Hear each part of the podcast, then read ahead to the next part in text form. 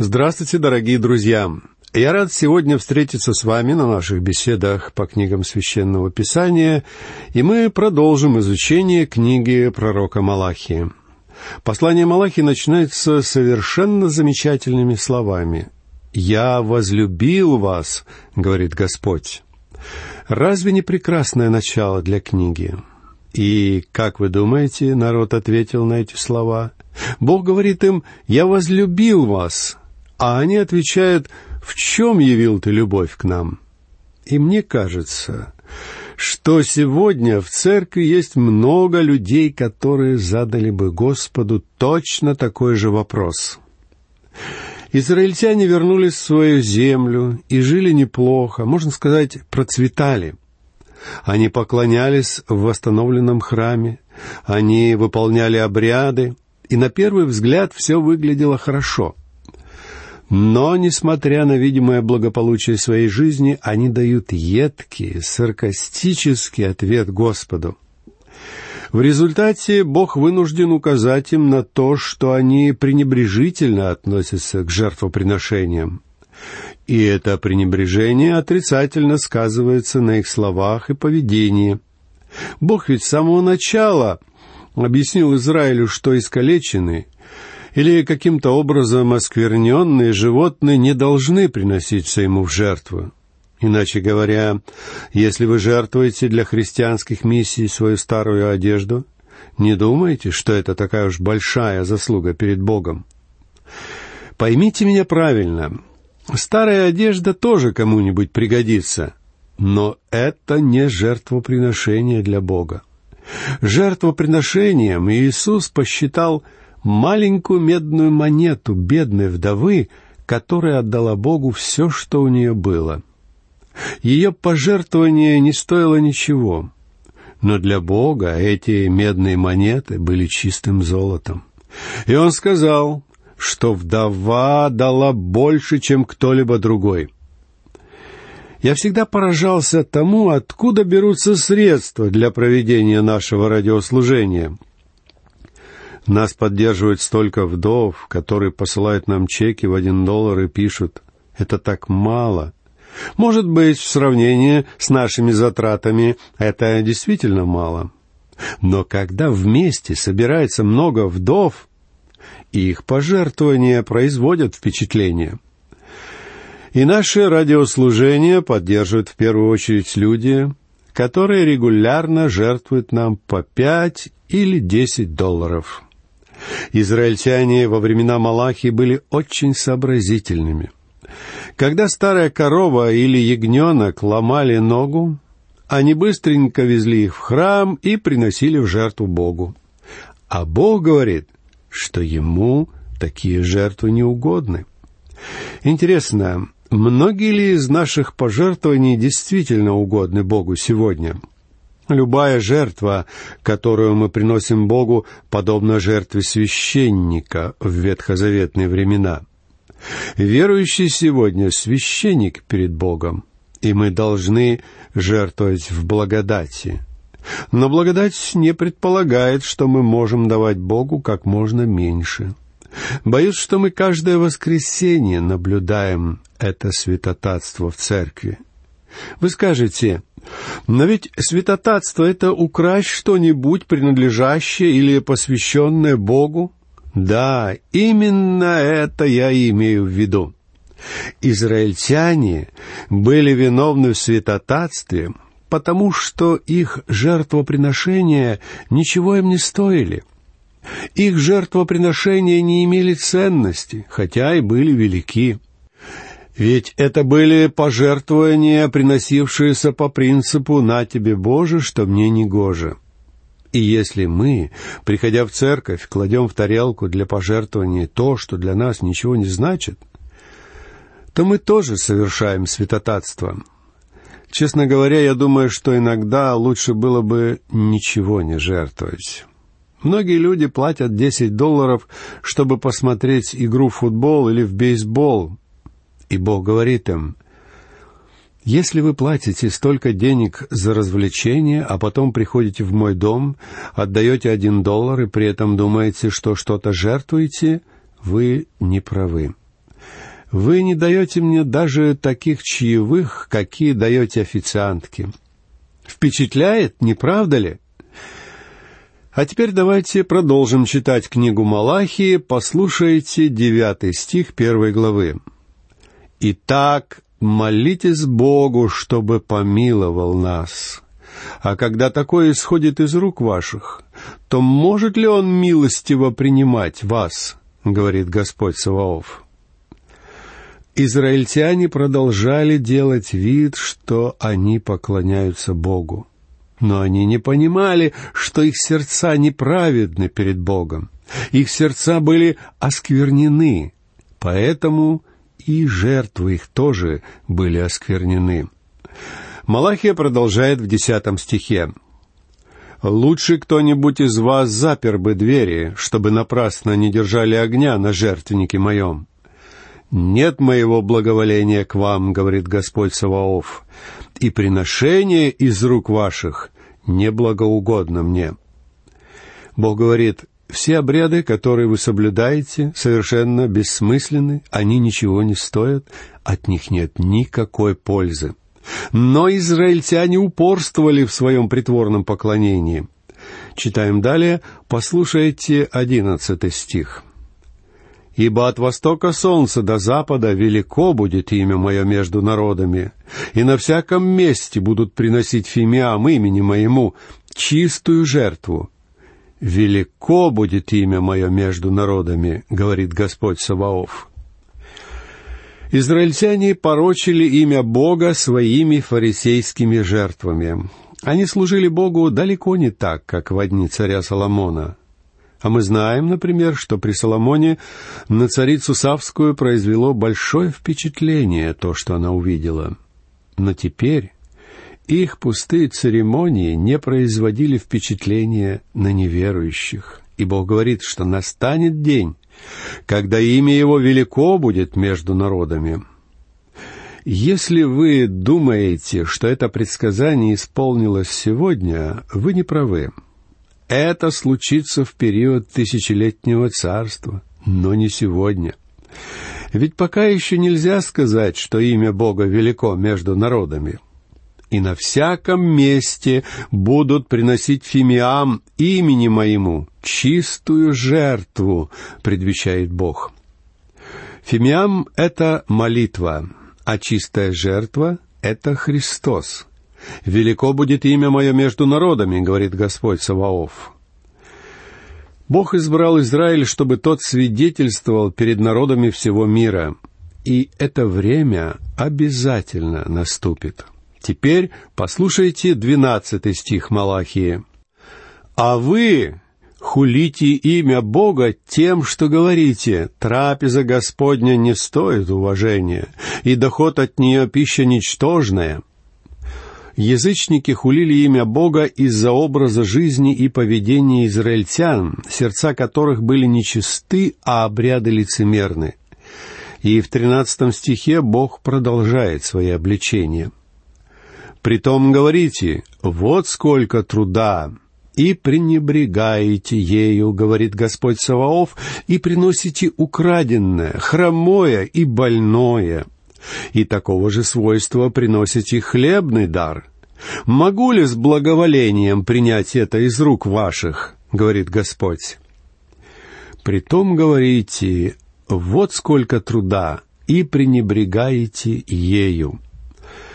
Переводя эти слова Бога на современный язык, мы получаем жалобу, которую нередко приходится слышать сегодня — мы так устали ходить в церковь, так устали выполнять эти обряды. Какая скучища! Друзья мои, если ваше сердце не участвует в том, что вы делаете, то вам, конечно же, будет скучно. Однажды утром я ехал с дочерью в машине. Было как раз то время, когда все едут на работу, и на улицах было очень много машин. Я тогда служил пастором в пригороде Лос-Анджелеса. В то утро я не мог дождаться, когда приеду в церковь. Мне надо было сделать запись передачи и не терпелось приступить к работе. Я сказал дочери, «Посмотри на лица всех этих людей, которые застряли в пробке. Им так скучно, им так не хочется ехать на работу. А ведь заниматься работой, которую ты ненавидишь, это худшая вещь в мире, которую я только могу себе представить. Человек не может дождаться конца рабочего дня. Он весь день думает о том, как бы поскорее уйти с этой ненавистной работы. А для многих людей бывает также скучно ходить в церковь. Вот почему мы так часто слышим вопрос, как нам сделать, чтобы людям было интересно ходить в церковь? Или чтобы нам такое организовать для привлечения людей в воскресенье вечером? И поступает предложение.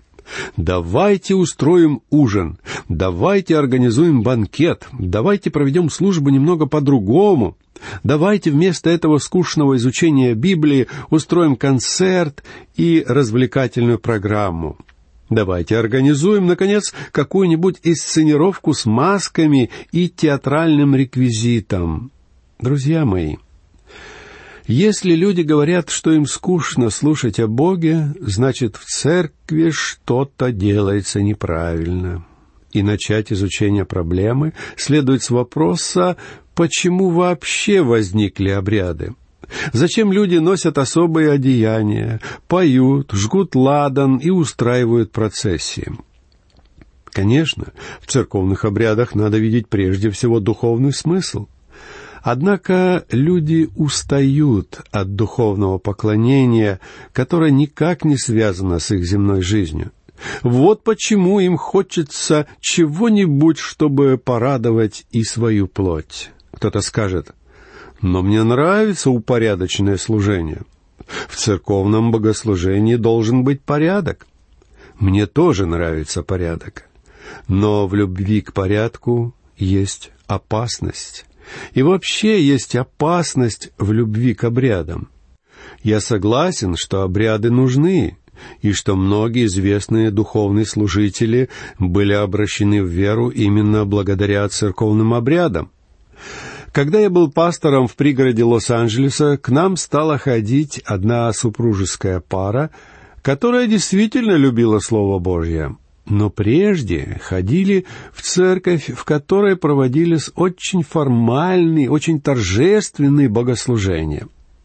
И когда они попали к нам, они просто пришли в ярость от того, как неформально я начинал богослужение. В результате они входили в зал только когда я заканчивал свое краткое вступление к служению. Они честно сказали мне, нам просто невыносима такая неформальность. Но они искренне любили Слово Божье, и я не мог не простить им все остальное. Когда-то давно, в суровые времена наших предков-пуритан, люди сидели на жестких скамьях и слушали двухчасовые проповеди. А сегодня некоторые люди сидят на жестких скамьях под палящими лучами солнца по три часа и смотрят бейсбольный матч. Другие по два часа сидят на холоде, только чтобы посмотреть футбольную игру. Есть люди, которые тратят три часа на слушание оперы, или два часа на кино, или четыре часа на постановку Гамлета — мне самому очень нравится смотреть пьесы Шекспира. Когда мы с женой были в Стасфорде на Эйвоне, мы смотрели «Ричард Третий». И я не ерзал на сиденье. Я устроился поудобнее и действительно наслаждался представлением все три часа. Но, друзья мои, почему же бывает так утомительно всего один час послушать проповедника? Я говорю долго, и так было всегда я могу встать на кафедру и проговорить час. И вы знаете, кто на это жалуется? Отнюдь не простые люди. Простые люди говорят, что проповедь не показалась им длинной. А вот руководители, так называемые духовные лидеры церкви, жалуются. Мы любим обряды, мы любим формальности, мы ходим в церковь.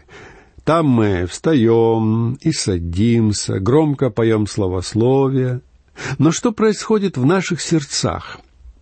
Делаем ли мы все это с любовью ко Христу? Хотим ли мы поклоняться Ему? Мы приносим пожертвования Богу, но насколько наши пожертвования являются жертвами? Мы опускаем в кружку для пожертвований деньги, которые неверующие люди подают нищим. Многие неверующие люди любят нищих гораздо больше, чем христиане любят своего Бога. Но разве наш Бог нищий? И какой вывод можно сделать, если судить о нашей любви к Нему по нашим пожертвованиям? Жертвуя деньги на церковь, мы подчас думаем, Хватит и того, что я высидел здесь, в этой духоте и скуке, битых два часа. Зачем я буду тратить на церковь не только свое время, но еще и деньги? Конечно, церковные обряды могут утомить вас. А работая в церкви, тоже можно легко устать и выдохнуться.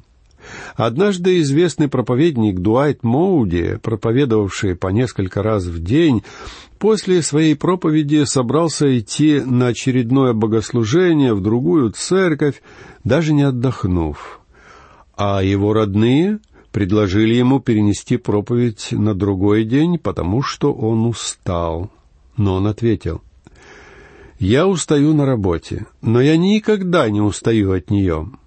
Вот какой ответ дает человек, исполненный желания служить Богу. Да, он устает, но его не утомляет необходимость совершать одни и те же действия, провозглашающие Царство Божие.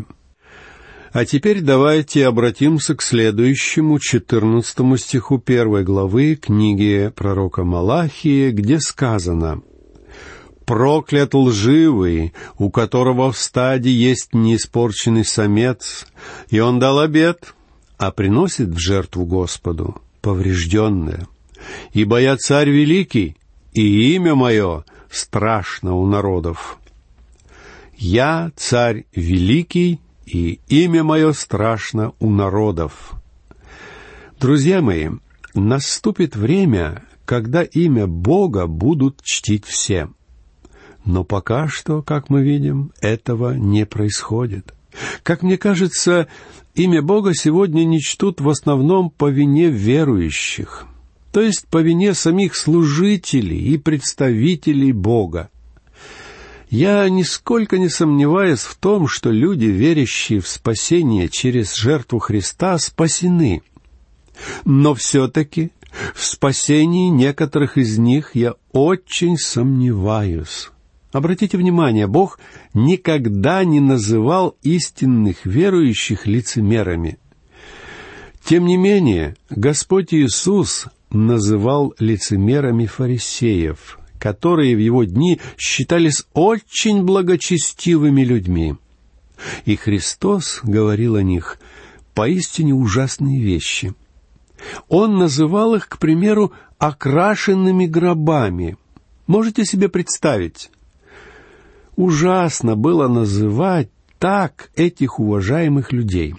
Но Христос называл их именно так. Он сравнивал их с сосудом, который снаружи выглядит красиво, но внутри грязен. Его не вымыли, в нем полно мусора, Господь говорил. Смотрите, как выглядит этот лицемер. Нечто подобное представляли собой люди во времена Малахии. Они только делали вид, что благочестивы. После всех этих комментариев и примеров я хотел бы поставить вопрос прямо. Скажите, вы любите религию или вы любите Христа? Вы действительно верующий или только притворяетесь таким?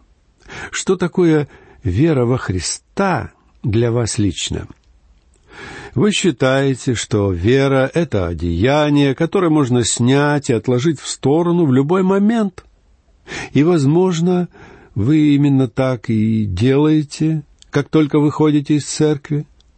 А может быть, вера для вас — это просто привычка говорить окружающим правильные и благочестивые слова, наставляя их на путь истины. Но я предлагаю вам задуматься над тем, насколько реален для вас Христос и что Он сделал именно для вас. Ведь если вы потеряете живую связь со Христом, вам грозит участь израильтян. Сначала израильтяне начали приносить в жертву Богу старых, больных, никому не нужных коров. Потом они стали говорить, как же все это скучно. Все эти долгие приношения, постоянно повторяющиеся обряды. А следующей ступенью стали жалобы. Как скучно изучать Библию. Не может быть, чтобы так говорил Бог. Здесь надо что-то добавить, а здесь зачеркнуть. Таковы ступени падения, через которые проходят и нынешние христиане. Но я благодарю Бога, что на протяжении двадцати одного года библейские занятия в нашей церкви в пригороде Лос-Анджелеса посещало в среднем полторы тысячи человек. И мне сказали, что в то время это были самые посещаемые библейские занятия в Америке, а может быть и в мире. Я всегда благодарил за это Бога. Но когда кто-нибудь подходил ко мне, хлопал меня по плечу и говорил, «Как это чудесно, что к вам ходит столько народу!» Я всегда напоминал ему в ответ о больших офисных зданиях, расположенных неподалеку. Ведь каждый день по вечерам из этих зданий выходило более двухсот тысяч человек. Но только полторы тысячи из них приходили на наши занятия по изучению Библии. Не так уж хорош был наш средний результат, не правда ли? Большинство людей, работавших в этих зданиях, были членами церкви, и они исправно приходили в церковь на Пасху и Рождество. А вот прийти в воскресенье вечером на богослужение им казалось совершенно ненужным. Хотя по воскресеньям днем они обязательно ходили на футбол.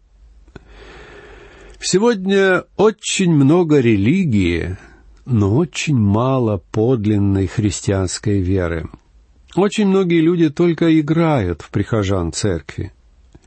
Когда я был ребенком, мы часто играли в магазин. Я наполнял консервные банки грязью и продавал их соседским ребятам. У меня был магазин, и у моего соседа был магазин. Но от этого не было никакой пользы, хотя всем нам было весело. Вот так же и многие взрослые сегодня забавляются, играя в церковь. И они тоже хотят, чтобы им было весело. Но только весело сейчас, а не потом, когда на землю придет Христос. Итак, дорогие друзья, на этом мы заканчиваем нашу сегодняшнюю беседу по книге пророка Малахии.